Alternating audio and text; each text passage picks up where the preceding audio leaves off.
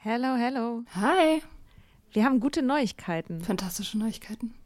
Und zwar am 3. August sind wir auf dem OAMN Sommerkongress und machen da Live-Podcast in Berlin. Ja, äh, es wird total geil. Äh, Nathalie wird da sein natürlich, das Ganze moderieren. Äh, wir werden da sein, Mimi Fiedler wird da sein. Ähm, es gibt Vorträge, es gibt Musik. Das wird richtig spitze. Genau. Und es gibt auch noch ein paar Tickets, aber ihr könnt auch Tickets gewinnen. Und zwar, Wenn ihr eine Mitgliedschaft abschließt auf unserem Steady-Newsletter, den wir euch natürlich auch in jeder Folge und auf Instagram und überall verlinken, müsst ihr eine Mitgliedschaft abschließen. Das ist sowieso eine gute Idee. da schreiben wir nämlich einmal die Woche sehr, sehr schlaue Dinge. Ihr könnt mit Soda Club up to date bleiben und vor allem könnt ihr dieses Projekt mit am Leben halten. Genau, ihr finanziert damit auch Ingos Arbeit und unsere Arbeit und dafür kriegt ihr tolle Texte von uns und Bonusfolgen. Es sind jetzt auch schon ganz schön viele Inhalte da, weil wir machen das ja schon eine ganze Weile. Das heißt, wenn ihr jetzt eine sportbillige Mitgliedschaft abschließt, dann kriegt ihr ja die ganzen Inhalte quasi der letzten, weiß ich nicht, zwei Jahre oder so, jede Woche, also hunderte Sachen, alle gleichzeitig. Das ist total krass. Wenn ihr eine Mitgliedschaft abgeschlossen habt, könnt ihr uns eine E-Mail schreiben, schreiben, warum ihr gerne am Sommerkongress teilnehmen wollt. Und aus all denen losen wir dann die glücklichen GewinnerInnen. Yes. Mach Gut. das jetzt mal. Macht das Mach und das. alle Links findet ihr in den Shownotes. Quality sleep is essential. That's why the Sleep Number Smart Bed is designed for your ever evolving sleep needs. Need a bed that's firmer or softer on either side? Helps you sleep at a comfortable temperature? Sleep Number Smart Beds let you individualize your comfort so you sleep better together. JD Power ranks Sleep Number number 1 in customer satisfaction with mattresses purchased in-store. And now save 40% on the Sleep Number limited edition Smart Bed for a limited time. For JD Power 2023 award information, visit jdpower.com/awards. Only at Sleep Number stores or sleepnumber.com.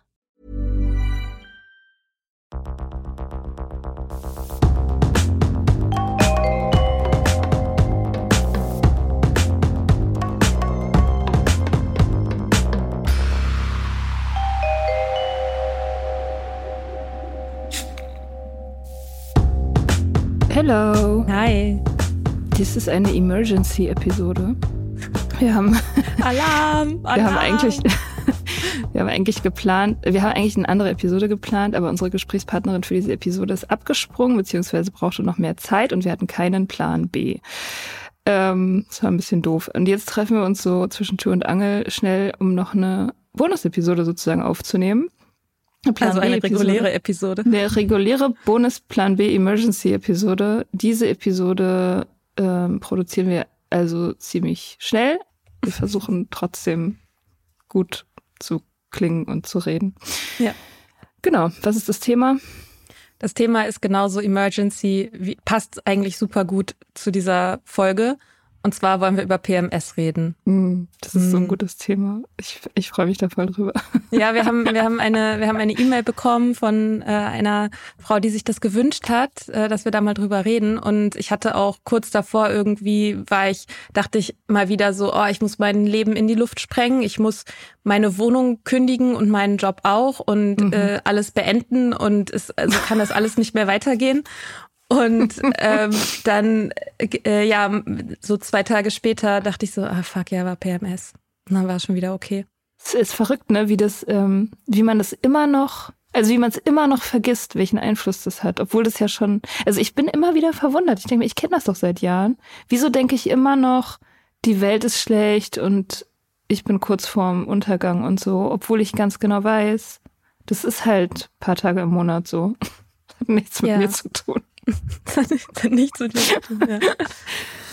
Ja, aber ich Ja. finde das so interessant, dass man dann plötzlich auch so diese ganzen negativen Gedanken, die man dann so hat, die man normalerweise nicht hat. Ich frage mich immer so, woher kommen die denn? Ja. Ja, die kommen halt aus dem Körper, ne? Die, und ich glaube, das ist auch ein bisschen der Grund, warum man das so ein bisschen unterschätzt, weil man halt, weil wir einfach grundsätzlich, da haben wir auch schon ein paar Mal drüber geredet, diese Connection zwischen Körper und Geist kulturell einfach nicht, also wir sind gewöhnt daran, das auszublenden oder runterzuspielen. So, und, und das, wie halt die, und da gehört es ja dazu, wie die hormonellen Veränderungen sozusagen unser Denken auch verändern können. Und das, da haben wir, da sind wir blind irgendwie auf diesem Auge. Mhm. Wie, wie äußert sich denn PMS bei dir? Ach so, müssen wir Männern erklären, was das ist? Oder auch Frauen? Also Frauen mit Sicherheit nicht. Die müssen es ja wissen. Ja, wobei, Männern bestimmt. Ich, Ey, ich wäre mir da nicht so sicher. Also, weil ich habe auch super lange, habe ich das nicht gecheckt, was das ist. Aha. Okay, na, PMS, also bei Männern, Männer, ich habe, ich erzähle dazu eine Anekdote. Ich habe mal mit einem Mann geredet. Immer eine schlechte Idee. Und der, aus irgendwelchen Gründen haben wir über die Menstruation, äh, weibliche Menstruationszyklen gesprochen. Und er meinte, ja, es sei ja krass, dass Frauen pro Monat bis zu zwei Liter Blut verlieren. Das ist das, das wäre tatsächlich krass. Das wäre tatsächlich extrem krass. Ich habe ihm dann erklärt, wie so ein Zyklus funktioniert. Also ich meinte, es ist überhaupt irgendein, irgendeinen rudimentären Plan davon, wie das ungefähr funktioniert. Also offensichtlich ja nicht, also zwei Liter Blut. Und dann habe ich ein paar Tage später einem meiner besten Kumpels das erzählt. Und der hat tatsächlich so, ach, und das ist gar, also der war nicht so überrascht wie ich von der Unwissenheit sozusagen. Deswegen mhm. habe ich schon das Gefühl, dass Männer da, dass da, also Vielleicht wollen die sich auch gar nicht damit beschäftigen, weil es halt so Frauenkram ist oder so. Das war schon ziemlich schockierend. Stell dir mal vor, zwei Liter Blut. Ja, das, also ich meine, es gibt ja Frauen, es gibt ja unterschiedliche Mengen an Blut, die Menschen so verlieren können. Ja. Ich weiß gerade nicht, was das Maximum zwei. ist. Naja, das Maximum ist, glaube ich, so eine halbe Tasse oder sowas. Okay. Also es ist wirklich, äh, ich meine, zwei Liter, ich, was im Körper zirkuliert, das sind irgendwie so, ich glaube, fünf bis acht Liter oder so. Also das wäre, das wäre sehr, sehr viel. Es mhm. wäre halt eine, eine, ein, äh, eine Gebärmutter in der Größe eines, weiß nicht, Basketballs wahrscheinlich. So ein Medizinball. Das war früher im Sportunterricht, gab es Medizinbälle. Gibt es eigentlich eine, eine Anwendung für Medizinbälle, außer um Kinder im Sportunterricht damit zu quälen? Ganz sicher nicht. Nee, ganz sicher nicht. Ist der gesund? Ja, mhm. ich weiß es, ich weiß es auch nicht. Ich habe das auch nur im Kontext mit Sportunterricht, den ich ja sowieso sehr gehasst habe. Mhm. Ähm, naja, anyway. Also, Auf jeden Fall, äh, ja, PMS. Ja, PMS. Ist vor der Periode. Also ist das prämenstruelle Syndrom. Genau. Und äh, das äußert sich eben bei vielen durch äh, gedrückte Stimmung und ähm, ja, so eine, so eine gewisse Hochempfindlichkeit, so eine gewisse Weinerlichkeit. Viele haben so eine gewisse Weinerlichkeit und so, ein, so eine schnelle Reizbarkeit. Man ist dünnhäutig, man hat düstere Gedanken, man ist energielos und denkt, die ganze Welt ist feindselig eingestellt gegenüber einem. Äh, es gibt keine Hoffnung, die Welt ist verdammt. Und man selbst auch. Ja, so ungefähr. Also. Mhm bei mir ist noch, ich ähm, im Zusammenhang mit ADHS merke ich super krass. Also ich bin überhaupt nicht konzentrationsfähig, also noch viel weniger als sonst. Und bin, also auch Medikamente wirken nicht so gut. Oder eigentlich fast mhm. gar nicht. Also das heißt, mhm. es ist so ein, so ein doppelter Abfuck. Also erstmal bin ich sowieso schlecht drauf und dann bin ich, also ich bin halt nicht leistungsfähig und das, was mir normalerweise hilft, also Ampfe, ähm, äh, hilft auch nicht so richtig. Ähm, also in der zweiten Zyklushälfte, so nach dem Eisprung, wird ja auch Dopamin runtergefahren. Mhm. Das, äh, das, kann, das kann damit zusammenhängen, ne? Dann. Weil, ja, voll. Ja, genau. Ja, es, ähm, also es ist, es ist wohl so, dass ich habe da vorher kurz ein bisschen gecheckt, wie das irgendwie hormonell ähm, funktioniert und es ist irgendwie so, dass wenn die, also wenn es auf die Menstruation zugeht sozusagen, dann wird Östrogen schrittweise runtergefahren. Also es fällt halt alles mögliche Aktivierende fällt runter. Also die Kurven für diese aktivierenden Hormone, auch diese Follikularen, die den Eisprung anregen, die fallen runter. Das sind alles so aktivierende Sachen. Und das Pro, wie heißt es, Progesterol, das, ähm, das fährt hoch. Und das ist so dämpfend. Also es hat so dämpfende Eigenschaften. Es kann auch dazu führen, dass man besser schläft, mehr schlafen kann. Ähm, aber es kann eben auch dazu führen, dass man so Stimmungsdämpfung kriegt. Ja, genau. und ich finde es krass, als wir im Haus in Brandenburg waren, das war mhm. auch gerade so bei mir so die Phase so Ende von PMS und Beginn von Periode und ich habe so richtig gemerkt, boah, ich habe ich hab ja die ganze Zeit gepennt eigentlich, ne? Ich war abends irgendwie um acht im Bett und habe dann einfach durchgepennt und habe dann irgendwie, weiß ich nicht, elf, zwölf Stunden oder so geschlafen mhm. und da habe ich auch gedacht, krass, ist das das, was mein Körper eigentlich braucht, wenn ich ihn nicht durch den Alltag durchprügel. Ja, das, das ist mich total geflasht. Mhm, auf jeden Fall. Ja, ich finde auch mit dem Alter wird das wirklich intensiver, immer intensiver. Ähm, ich habe mir häufig gedacht, vielleicht, also weil ich ja durch das nicht mehr trinken generell sensitiver geworden bin, was alles betrifft, dachte ich immer, vielleicht ist, hängt es auch damit zusammen, also dass ich jetzt nicht mehr trinke und einfach mehr merke, sozusagen, mhm. was so abgeht. Ähm, aber dann habe ich ähm, mit ein paar anderen Leuten darüber geredet, die auch alle gesagt haben, je älter sie werden, desto intensiver fühlen sie ihren Zyklus. Also das Gute wie das Schlechte, nicht nur das PMS. Es gibt ja auch die andere Seite, die helle Seite. Mhm. Ähm, und die ist ja dann auch mehr spürbar, sozusagen. Also ja, das ist bei mir schon echt krasser geworden. Und planst du dein Leben so ein bisschen danach? Ja, mittlerweile mache ich das wirklich. Wie sieht das aus? Ähm, also alles, was, also Forschungsgespräche, erste Dates, ähm, irgendwelche wichtigen Entscheidungen oder sowas, plane ich um meinen Eisprung herum. So. Hm. Wenn ich Eindruck machen muss, soziale Events, irgendwelche, so, wenn ich jetzt eine Rede halten müsste oder sowas, oder keine Ahnung, irgendwie überzeugen, Business Sachen oder so, dann würde ich das immer so meinen Eisprung legen, weil da ist man dann, da bin ich dann einfach irgendwie, du bist fit, bist, äh, siehst besser aus, ähm, bist irgendwie kommunikativer und flitziger und irgendwie on top of your game. Also ich merke das richtig doll mittlerweile. Und ähm, ja, also, und so kurz vor meine Periode würde ich eigentlich, also bleibe ich in der Regel lieber einfach zu Hause. Einfach nur so pro forma. und mach nicht so viel. Ja, doch, das mache ich schon. Das sind natürlich die Vorzüge der Selbstständigkeit, ne? Aha. Oder einer gut laufenden Selbstständigkeit, muss man vielleicht ja. sagen. Ja. Bei schlecht laufender Selbstständigkeit äh, nimmt man sich das wahrscheinlich nicht. So. Ja, ich meine, natürlich kann ich es auch bei einer normal laufenden, in normal laufenden Betrieb kann ich es jetzt nicht so krass. Also Natürlich habe ich jeden Tag Arbeit, so. Ich kann nicht einfach eine Woche im Monat frei machen, das geht nicht. Das aber, geil. Aber so spezielle Sachen. Also ich meine, schreiben kann ich ja auch immer. Schreiben kann ich auch mit PMS, so, das ist okay. Aber, ähm, aber so Sachen halt, so soziales Zeug, wichtiges, ja, wichtige Sachen und eben auch irgendwie Dates. Ich hatte neulich, neulich habe ich den, den Typen gesehen, mit dem ich rummache. Und ich habe, also vorgestern, und ich habe gerade so eine Eisprungphase, also ich bin gerade so on top of my game und der war so, oh my God, you look amazing.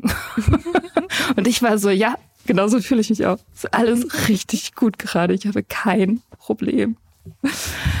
ja. Ähm, ja, also andere merken es auch. Hast du mal die Pille genommen? Ja, ich habe als Jugendliche habe ich die Pille genommen. Ich weiß nicht so genau, was die jetzt mit mir gemacht hat, das kann ich jetzt rückblickend nicht mehr so genau sagen, weil ich dafür einfach kein, ich hatte da nicht wirklich ein Gefühl für.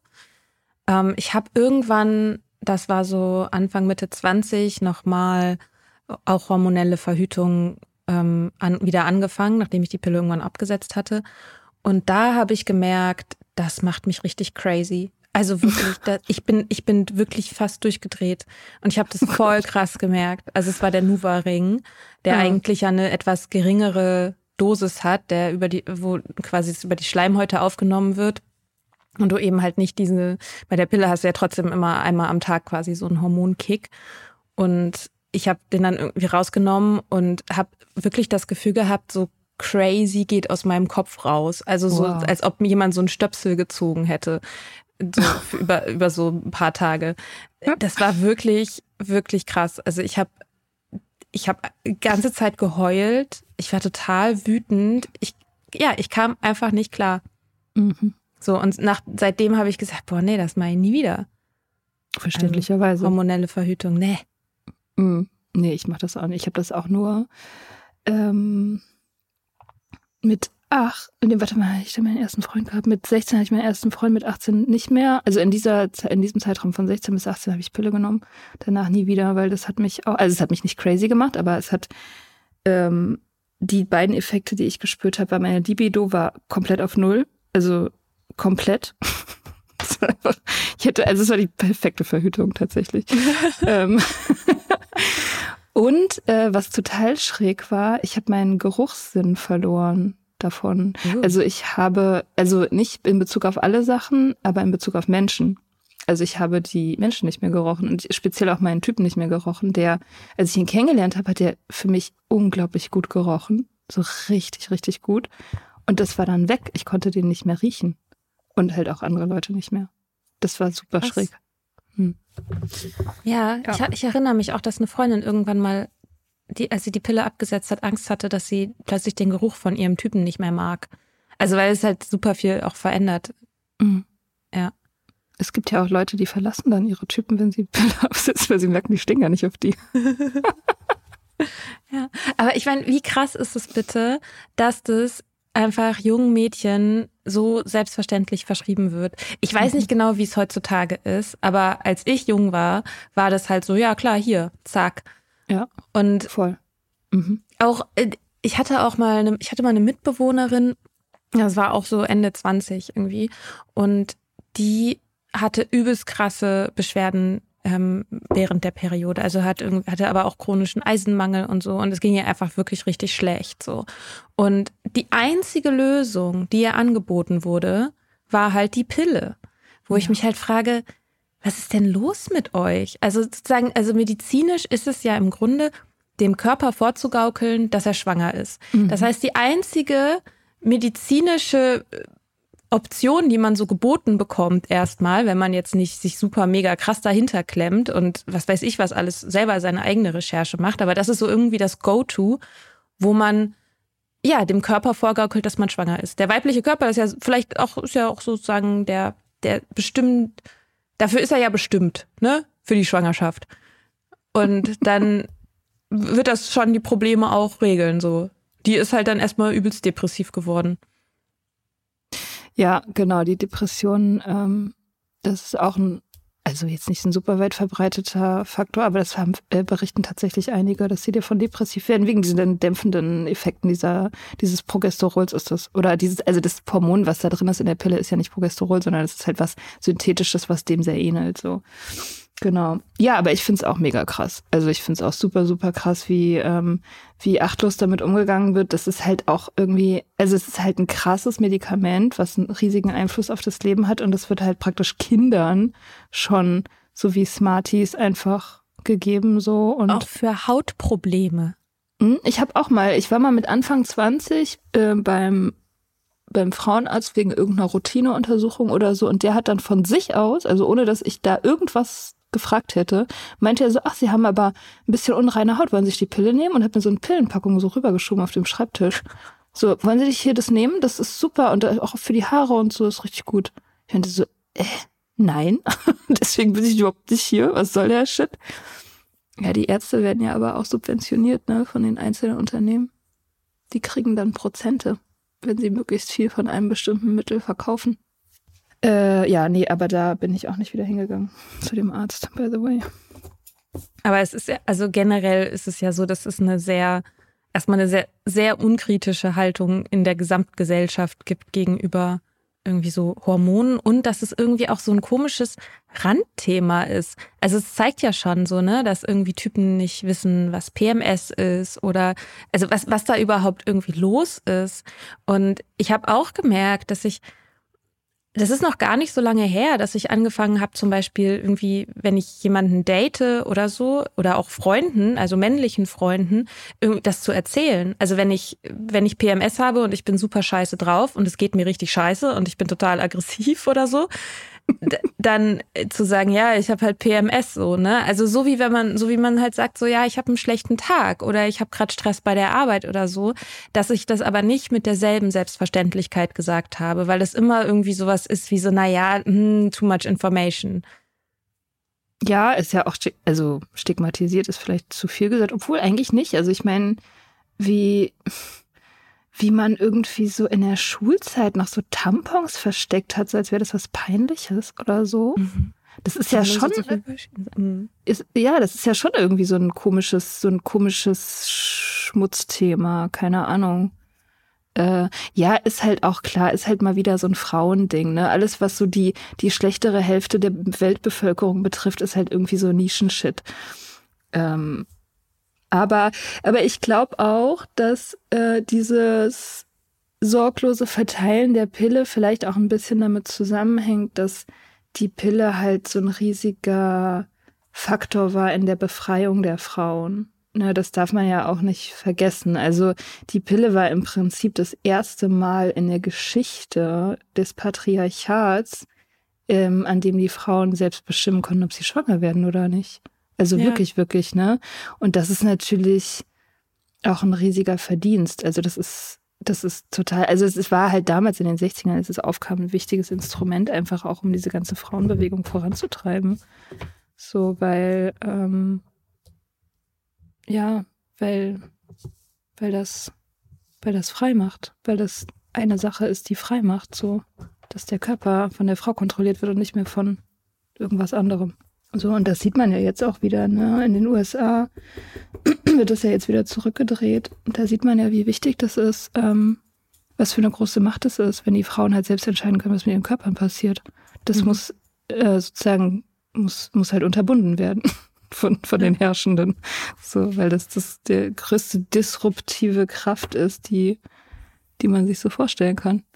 Ja, was ganz krass ist, ist, dass gibt ja so die, also dass die Bestrebungen für äh, das Verteilen von Verhütungsmitteln in Entwicklungsländern ähm, eben nicht äh, Grund, äh, anfangs dafür da war, dass Frauen selbst bestimmen können, sondern dass die einfach weniger Kinder bekommen. Mhm. So, weil man irgendwie, ne, das Weltbevölkerungswachstum und das geht jetzt irgendwie alles hoch und die Welt wird übervölkert und die Bevölkerungsbombe war auch irgendwie so ein Stichwort so. Und da gibt's auch heutzutage immer noch so komische Bestrebungen, wo es darum geht, dass Frauen verhüten sollen, aber eben nicht letztendlich die freie Entscheidung im Zentrum steht. So, also ich meine, da gab es irgendwie diverse äh, Konferenzen und Resolutionen und irgendwie ne, UN und haben sich da getroffen und haben gesagt, nein, ja, die, die freie Entscheidung muss immer im Zentrum stehen und so. Aber eigentlich ist es sozusagen historisch aus einer rassistischen Bevölkerungsideologie entwachsen. Und das finde ich aber total interessant, dass sozusagen darüber kriegt man weiße Männer dazu, sich für die Selbstbestimmung von schwarzen Frauen zu interessieren. Also das ist so eine komische Hintertür irgendwie. Ja. Mhm. Wobei natürlich dann die Selbstbestimmung, wie gesagt, ähm, vielleicht nicht äh, der, also die sagen dann immer Selbstbestimmung, aber eigentlich geht's darum, dass sie weniger Kinder kriegen. So. Ja, naja, es sollen nur die richtigen Kinder kriegen, die Weißen. In den Wohlstandsstaaten. Hm. Die sollen sie dann auch wirklich kriegen. So, da ist dann nichts mit äh, Abtreibung mehr. Jetzt in den USA ja auch mal wieder. Und in den Deutschland ist es ja auch, das ist ja gleichzeitig passiert, ne, mit dem, mit dem äh, Streichen des Paragraphen. Was für ein Paragraph mhm. war das? 2019, 219? 219. Genau, aber trotzdem ist es ja immer noch so in Deutschland, dass äh, es eigentlich Abtreibung hier illegal ist. Illegal ist, ja. Das sind auch so komische Gesetze. Das gibt es aber auch in Bezug auf Drogen, gibt es das ja auch voll viel. So dieses Augenzwinkernde mh, hm, ist illegal, aber mh, hm, wir mh, hm, sagen aber nichts. Und da frage ich mich so, was soll das denn? Also dasselbe ist ja zum Beispiel bei Cannabis so. Also so für Besitz für den Eigenbedarf. So ist, ja, ist illegal, aber wir sagen da nichts. Außer du hast Pech. So, mm. dann sagen ja, wir schon du bist halt was. die falsche Person oder genau. siehst halt falsch aus oder mm, genau. So und letztendlich machst du damit diese krasse Tür für Willkür auf. Also mhm. ja, so wir wollten über PMS reden und zack. ja, es ist schon ein, wieder. Ja, ja. Es ist halt ein ja. großes Thema. Also so der der der weibliche Zyklus ist ja schon ein Dreh- und Angelpunkt für äh, für viele auch ziemlich politische Themen. Naja, und er ist halt Dreh- und Angelpunkt für ungefähr alles. Also für die Menschheit. das ist ja, ja tatsächlich, naja, ich meine, das ist keine Ja, aber so ist die Zellteilung ist auch Dreh- und Angelpunkt für die Menschheit und Spermienproduktion auch. Also es gibt ja alle möglichen Sachen, die man braucht, um damit die Menschheit existieren kann. Das ist ja nicht nur der weibliche Zyklus. Ja, na klar, aber es ist schon eben so die Quelle allen Lebens, also allen menschlichen Lebens. so. Und, und das ist ja schon, also ich meine, das ist ja schon Grund dafür, warum da auch so viel, also ja, warum das halt, warum da so viele, viele extreme Kräfte am Werk sind, wenn es um dieses Thema geht. Ja, ich weiß nicht, stimmt das? Ich überlege gerade, wenn man, also wenn man die Körper von Frauen kontrolliert, kontrollierst du halt, also ja, kontrollierst du halt sehr, sehr viel damit. Das ist halt ein Einfallstor für, ähm, für Macht letztendlich. Ja, ich habe äh, ich hab ja auch, äh, als wir im Wald waren, habe ich dieses Buch gelesen von ähm, Maike Stoverock, Female Choice. Und da geht es darum, wie, also im Prinzip, wie die gesamte Zivilisation, die wir heute kennen, auf der Unterdrückung der weiblichen Sexualität basiert. Also, dass wenn naturbelassene Frauen rumlaufen, so, die sich so verhalten, wie es ihre eigene, wie ihr Zyklus das möchte und ihre Sexualität und die sozusagen die natürliche äh, Ordnung der Körper, dann, ähm, dann sind die zum Beispiel nicht ihr ganzes Leben lang monogam und an einen Mann gebunden. das ist schon mal das Erste, sondern die, die sind halt so lange, haben die Bock auf Sex mit einem Typen, wie eine Aufzuchtsphase dauert. Also halt so vier bis sieben Jahre oder so. Und dann äh, haben die keinen Bock mehr auf den Typen und wollen sich lieber einen anderen suchen. Und auch ist es so, dass die Frauen, wenn sie sich fortpflanzen, das in der Regel, also wenn sie die freie Wahl haben, mit so Alpha-Männchen tun. Und dass sehr, sehr viele Männer, wenn die Frauen frei sind, äh, leer ausgehen. Also einfach sexuell nicht bedient werden sozusagen. Und das hat dazu geführt, dass die Männer sagen, wir wollen hier eine 50-50-Verteilung herstellen, wir wollen für jeden Mann eine Frau. Und deswegen müssen wir jetzt die Frauen dazu bringen, dass sie das so. Und dann führte man halt so Sachen ein. All die, all die Kontrollmechanismen, die man halt so kennt, ne? Frau ans Haus binden, im Haus einschließen, äh, ihr das Geld wegnehmen, ihr die Rechte wegnehmen, die Wahlfreiheit wegnehmen und die Kontrolle über ihren Körper wegnehmen. Und so hat man das laut dieser Biologin gemacht mit der Sesshaftwerdung der Menschen. Also ich finde, ja gut, also dieses erste biologische Argument, das erschließt sich mir nicht so ganz. Also, oder ich finde es immer so schwierig, da so mit der Biologie zu argumentieren. Im Sinne von, ja, wenn wir natürlich wären, dann würden wir XY tun. Denke ich mal so, ja, wenn wir natürlich wären, dann würden wir auch keine Ahnung, keine Tiefkühlpizza essen oder so. Also da bin ich immer bei diesen biologischen Argumenten immer, weiß ich nicht so genau. Aber das andere, das zweite, was du gesagt hast, das finde ich schon interessant, dass dieses, ähm, ja, jede Menge Männer leer ausgehen würden und sich Männer vielleicht auch ein bisschen mehr anstrengen müssten. Das ja, also ich meine, das ist natürlich, ist natürlich eine rein biologische Argumentation, aber die, diese Forscherin, die, ähm, die bringt tatsächlich ziemlich interessante Belege dafür, nämlich dass in allen Ländern, wo die Frauen freier werden, also speziell in Skandinavien, das ist ja so ein bisschen die Speerspitze der Gleichstellung, dass dort eben die Tendenz festzustellen ist, zurück zu dieser natürlichen Ordnung. Also dass Frauen halt eher alleinerziehend sind, zum Beispiel, wenn sie die Wahl haben. Was ja auch total Sinn macht, ähm, weil wenn du finanziell unabhängiger bist und wenn die Kinderbetreuung gut funktioniert, dann äh, bleibst du halt nicht in einer miesen Beziehung. Mhm. So. Und aber die Frauen kriegen trotzdem genauso, also genau gleich viele Kinder ähm, wie vorher. Nur halt unter ja. anderem, also nur die verhalten sich dann halt anders. Die sind dann halt nicht unbedingt in, in Beziehung. Und die Männer kriegen weniger Kinder tatsächlich. Ähm, oder mehr Männer haben keine Kinder, wenn das sozusagen sich äh, so neu verteilt. oder langsam neu verteilt. Scheidungsraten steigen, Eheschließungen werden seltener und so. Das lässt sich alles beobachten. Es irgendwie, und wenn man sich das so überlegt, dann macht das ja auch irgendwie total Sinn. Hm.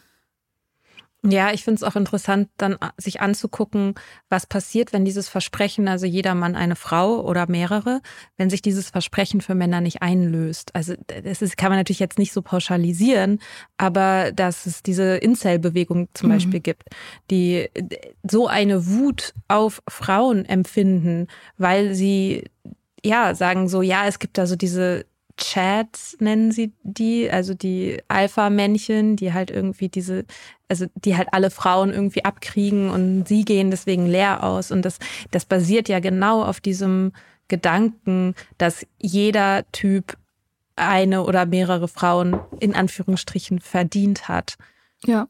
Ja, ja, genau. Ja, das, äh, dem widmet diese Frau in diesem Buch auch ein ganzes Kapitel, dieser Bedrohung. Mhm weil das halt auch eine krasse Bedrohung ist, wenn das anwächst, also wenn diese, diese Wut und diese Aggressivität sozusagen nicht kanalisiert wird, dann ist es ein großes gesellschaftliches Problem. Ja, ja, die hat interessante Lösungsvorschläge dafür. Sex auf Krankenschein, Sexarbeit entstigmatisieren und Pornografie irgendwie äh, für alle verfügbar machen und so als Ausgleich. Also so, naja, das sind halt alles so Sachen, die wahrscheinlich irgendwie hunderte von Jahre brauchen bis sie sich wirklich zum Guten verändert haben.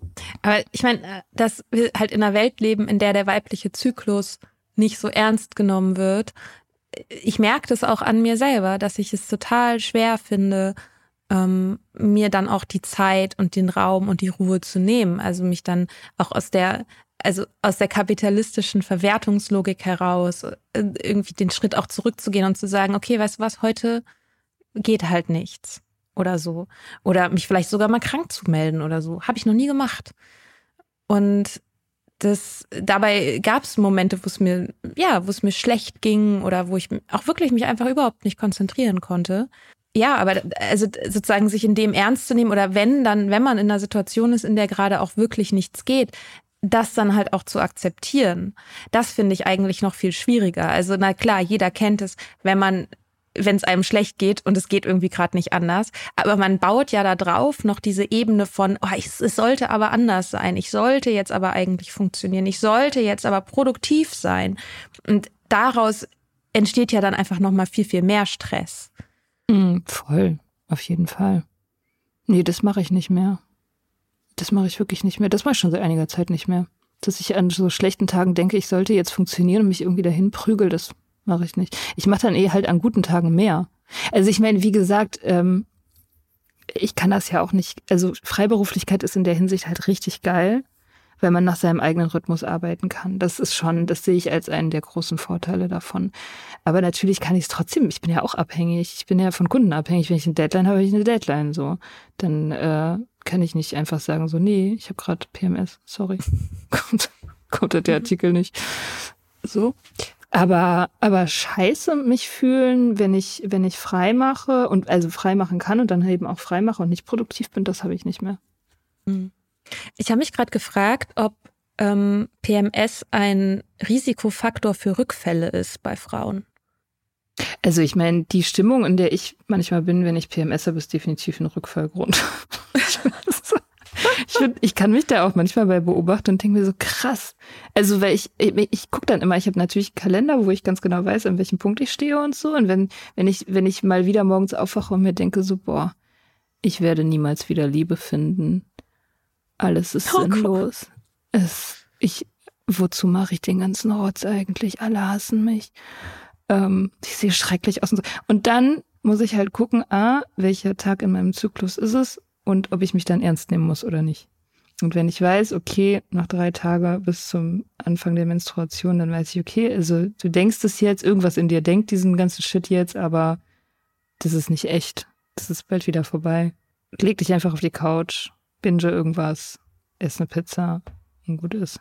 Also, ja, für mich wäre das ein Rückfallgrund, aber dadurch, dass ich das durchschaue und dekonstruieren kann, ähm, bin ich safe. Ich meine, nichts ist ein Rückfallgrund, ne? Also es ist halt, es ist halt so sehr ein Rückfallgrund, wie halt negative Gefühle generell ein Rückfallgrund sind. Ja, ähm, und Stress und keine Ahnung. Genau. Hast du schon mal irgendwas Krasses gemacht wegen PMS, was du dann hinterher gerne rückgängig gemacht hättest? Oder wegen Eisprung? Hast du eigentlich diese Eisprungphasen auch so extrem wie das PMS? Diese positiven Effekte? Ich fange an, dafür sensibler zu werden. Das hat aber lange gedauert. Tatsächlich sind manche Sachen auch erst so, dass ich sie verstehe seit der ADHS-Diagnose. Mhm. Also ich weiß zum Beispiel noch, dass ich ähm, meine Verteidigung von meiner Bachelorarbeit hatte ich, ähm, während ich PMS hatte. Und ich erinnere mich an dieses Gefühl, also weil das so prägnant, weil das so ein wichtiger Termin für mich war, weil ich so eine gute Arbeit geschrieben habe und die auch so gut verteidigen wollte und ähm, hatte dieses Gespräch und ich erinnere mich, dass ich mein, mein Kopf einfach blank leer war. Ich habe ich hab mich da so durchgewurschtelt und war am Ende total enttäuscht, weil ich ge genau gemerkt, ich, ich hätte so viel mehr gewusst und so, ich hätte das so viel besser verargumentieren können.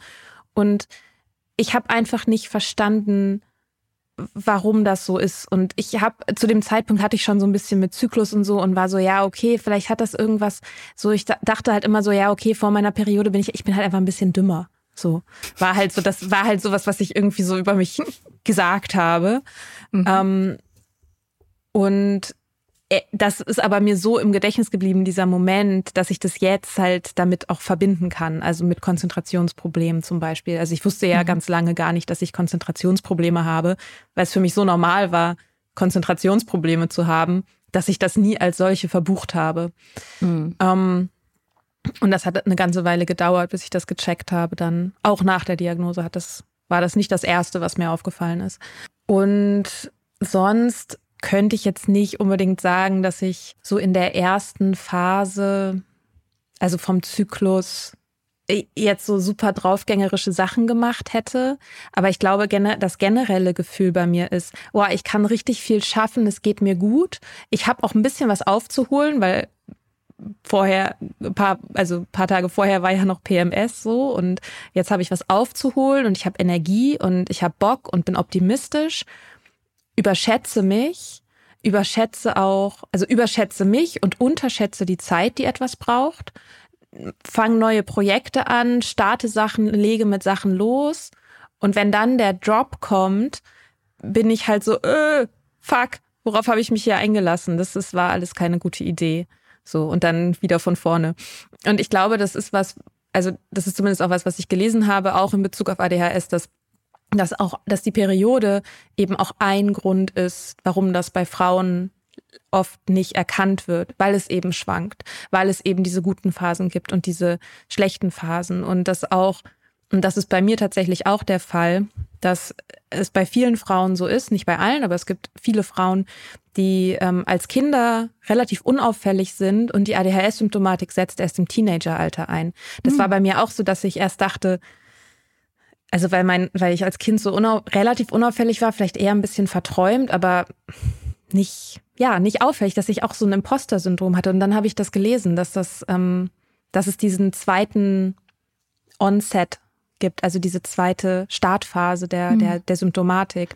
Und da habe ich was, habe ich angefangen zu heulen, weil ich mich so validiert gefühlt habe. Aber auch da, ne, das hat sozusagen, da habe ich eigentlich erst wirklich angefangen, mich damit auseinanderzusetzen, was Hormone eigentlich machen also wie wichtig die eigentlich sind. Ja. Ähm, genau, ja, so wie, wie ist bei dir? Hast du schon mal crazy Shit gemacht? Also, wo du im Nachhinein sagen würdest, ah, wenn das in einer, auf eine andere Zyklushälfte gefallen wäre, dann wäre das nicht passiert? Ja, also naja, alles, was mit Sex zu tun hat. also wenn ich, ich stehe halt schon so slightly auf unterschiedliche Leute dann. Und wenn ich, wenn ich halt kurz vor, also wenn ich in der lutealen Phase bin, also in dieser Dämpfungsphase, dann finde ich im Prinzip niemanden so wirklich spannend und bin super kritisch und ähm, habe an allen sowas auszusetzen und will alleine sein und lass mich halt in Ruhe und so. Und wenn ich aber kurz vorm Eisprung bin oder in diesem Zeitraum, dann ähm, ja, dann bin ich halt sexuell sehr draufgängerisch und finde dann auch so Sixpack-Typen gut. Ich wollte gerade fragen, wann, wann ist Lederjacken-Time? Lederjackentime, genau, das ist so Lederjackentime. So halt, dann, die, dann ist es halt, du bist, also mittlerweile mag ich das auch wirklich. Also, weil man so wie so ein Tier ist und so rumläuft und so, so elektrisch geladen ist und so miau, wie so ein Raubtier. Und ähm, man ist dann ja, also ich meine, das, man strahlt das ja dann auch aus. Also es ist ja schon so, dass es dann auch auf die Welt übergeht und so. Und ich, ich mag das mittlerweile sehr, obwohl ich dann im Rückblick auch manchmal denke, so, okay, dieser Typ, was sollte das jetzt? aber ähm, ja, nee, aber, aber irgendwie so riskantes Verhalten oder sowas, das habe ich eigentlich jetzt nicht so extrem. Und dass ich mich übernehme mit irgendwas, das kommt eigentlich auch nicht wirklich vor. Wahrscheinlich irgendwie durch diese jahrelange Selbstständigkeit und diese, damit einhergehenden Pragmatismus, kann ich mir vorstellen. Ist es nicht so, dass ich schon auch weiß, okay, alles dauert. Also wenn ich jetzt was anfange, so dann muss ich schon mit einplanen, dass es dreimal so lange dauert, das umzusetzen, wie ich denke. Und so, da gibt es halt immer diese Faustregeln und die kenne ich ja und deswegen lässt sich das auch irgendwie alles ganz gut steuern. Ja, es ist halt bloß so dieses ähm, Sexverhalten und, und die generelle Laune einfach. So, dieses so, das, ich, manchmal habe ich das Gefühl, wenn ich einen Eisprung habe, ich bin so leicht, wie so leicht auf MDMA. Also so, so die, die Probleme sind zwar da, aber sie tun nicht weh und sie sind auch nicht wirklich greifbar. Die sind immer so ein bisschen so im Hintergrund auch. Man spürt sie nicht so richtig. Und das ist, man ist irgendwie so mühelos optimistisch. Und irgendwie alles ist so, also Sport geht auch, also ich bin auch leistungsfähiger beim Sport, da merke ich das auch. Ähm, brauche weniger Schlaf. Und das alles so ein bisschen, ja, so MDMA-Microdosing-Effekte sind das. Finde ich wirklich krass. Und ich versuche das dann auch mittlerweile zu nutzen. So, dass ich einfach auch, ja, dann eben schwierige oder energieaufwendige Projekte auf die Zeit lege oder so. Kreativität. Ich finde das total interessant, dass du das mit, äh, mit MDMA vergleichst, weil das ja auch diese Frage ein bisschen auch aufwirft, was heißt denn eigentlich Nüchternheit? Also mhm. nüchtern zu sein, also ohne Einflüsse zu sein, gibt es einfach nicht. Keiner unserer Zustände ist unbeeinflusst von allem anderen. So, wir sind ja keine keine Maschinen oder Inseln. Wir sind keine Maschine, die auf einer Insel steht und sonst nix irgendwie ja perfekt hermetisch abgeriegelt oder so ist. Ähm, wir haben immer Reibungsverluste mit der Umwelt und wir haben unsere inneren ähm, Prozesse und wenn man äh, keine Ahnung, wenn man zu wenig Wasser getrunken hat, hat man auch Effekte dadurch. Also irgendwas hat immer einen Effekt auf unseren Körper. Und ja. das stimmt aber schon auch, dass es sozusagen mit der Nüchternheit viel, also viel feinjustiert oder das Empfinden dafür viel feinjustierter wird. Und vielleicht ist es auch was, was hilft, wenn man lernt, ungute Zustände halt auszuhalten, ist PMS ein 1A-Übungsfeld. Toll. Das stimmt. Das ist echt so. Auch so nachsichtig mit sich selbst zu sein. Ich habe mich schon mal gefragt, ja. Das war so ein Gedanke, dass ich mich, also ich habe so überlegt, hm, wie kann ich das irgendwie für mich positiv frame? Spiritual Bypassing, Toxic Positivity. Ähm, aber dass ich mich gefragt habe, ob die Gedanken, also die Sachen, während ich PMS habe, die Sachen, die dann aufkommen, ob die ob ich das als Seismographen verwenden kann.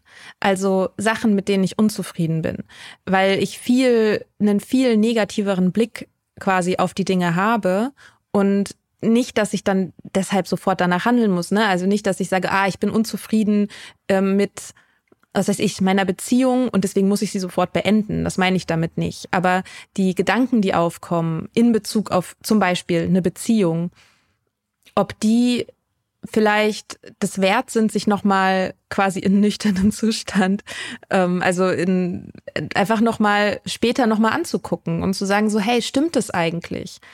Und ob das vielleicht so ein Weg ist, das für sich selber auch so einzuordnen, dass man sagt, okay, ich nutze jetzt diese Zeit, dass ich mir die Gedanken angucke, die aufkommen und gucke, ob die tatsächlich eine Relevanz haben. Auch wenn ich noch Optimist, auch wenn ich dann wieder optimistischer bin.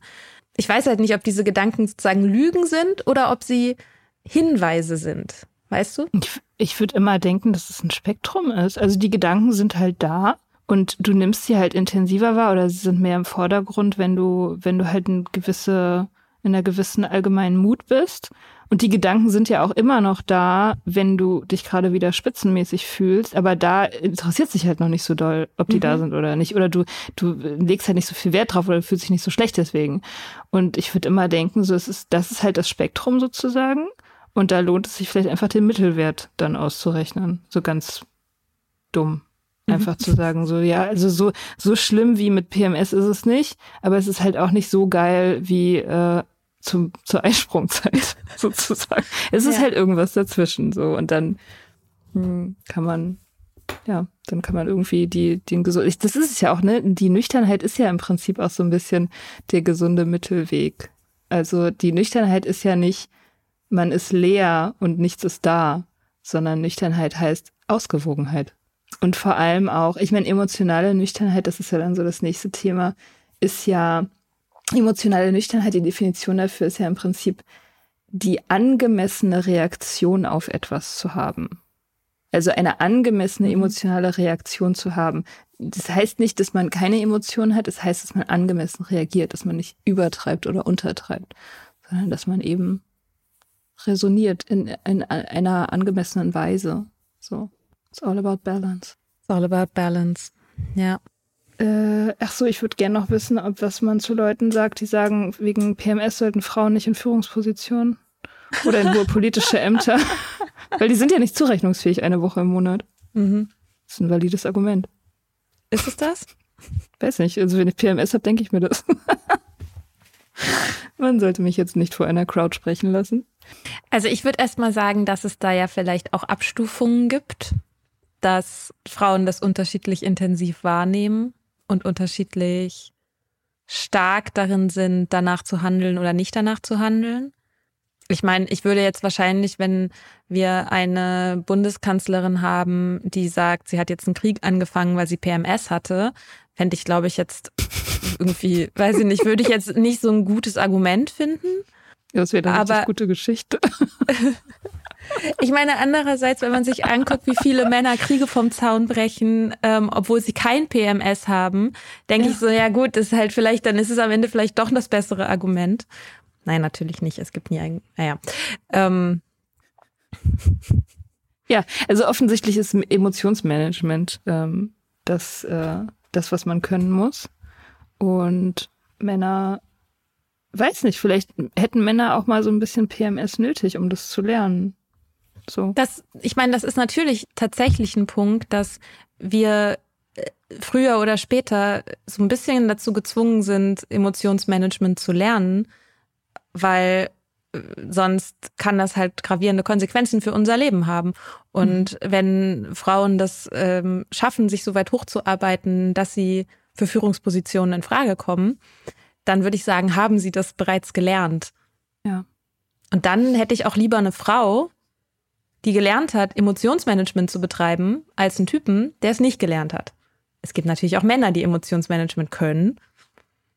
Das wollte jetzt nicht das Gegenteil behaupten. Ja. Männer haben ja auch hormonelle Schwankungen, by the way. Da könnte man ja auch mal drüber reden. Das ist, die reden da bestimmt auch nicht drüber, weil, ähm, weil das irgendwie so ein Weiber-Ding ist. Weil das irgendwie so als Weiber-Thema gelabelt wird. Wir können auch mal eine Folge drüber machen. Die Phasen im Leben eines männlichen Zyklus. da weiß ich tatsächlich überhaupt nichts drüber. Also wenn wir irgendwelche Hörer haben, die sich super gut damit auskennen, mit äh, ihren ähm, Hormonschwankungen, das würde mich sehr interessieren. Schreibt mhm. uns gerne mal ja. und redet mit uns darüber. Ja. Ja. Das ist eure Chance, hier zu Wort zu kommen in diesem Podcast, in dem vor allem Weiber reden. okay. Ja. Gut. Dann habt einen schönen Sonntag. Habt einen wunderschönen Sonntag. Hoffentlich habt ihr kein PMS. Falls ihr PMS habt, esst euch eine Pizza, streichelt euch ein bisschen, binscht was Schönes. Ja. Nehmt das nicht zu ernst. Entspannt euch. Prügelt ja. euch da nicht durch. Nein. Bringt eh nichts. Nee. Geht vorbei. Geht vorbei. Alles geht vorbei. Ciao. Tschüss.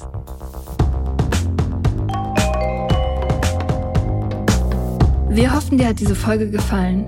Wenn du mit Soda Club up to date bleiben willst, dann kannst du das auf sodaclub.com. Dort findest du nicht nur alle Podcast-Folgen, sondern auch das Soda Mag, Magazin für Unabhängigkeit. Wenn du Steady-Mitglied wirst, kannst du unsere Arbeit unterstützen und bekommst noch dazu unseren Newsletter voller geiler Bonusinhalte. Schreib uns für Feedback, Fragen und Themenvorschläge. Wir lesen alles. Und wenn du uns Sternchen bei Apple Podcasts und Herzchen bei Instagram gibst, dann lieben wir dich für immer.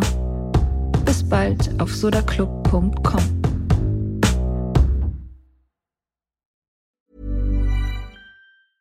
Planning for your next trip? Elevate your travel style with Quince. Quince has all the jet setting essentials you'll want for your next getaway, like European linen, premium luggage options, buttery soft Italian leather bags, and so much more. And is all priced at 50 to 80% less than similar brands. Plus, Quince only works with factories that use safe and ethical manufacturing practices. Pack your bags with high-quality essentials you'll be wearing for vacations to come with Quince. Go to quince.com/pack for free shipping and 365-day returns.